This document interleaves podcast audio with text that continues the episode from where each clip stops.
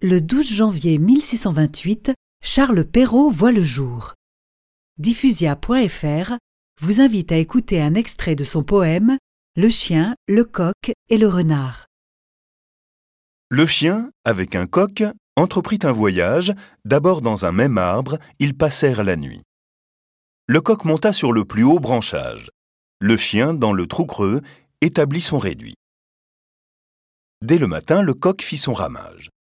Aussitôt un renard, de bonne heure éveillé, vint à lui, le pria de bien vouloir descendre, disant que de son chant surpris, émerveillé, plus longuement il ne pouvait attendre, qu'il voulait embrasser l'aimable musicien qui venait de chanter et de chanter si bien.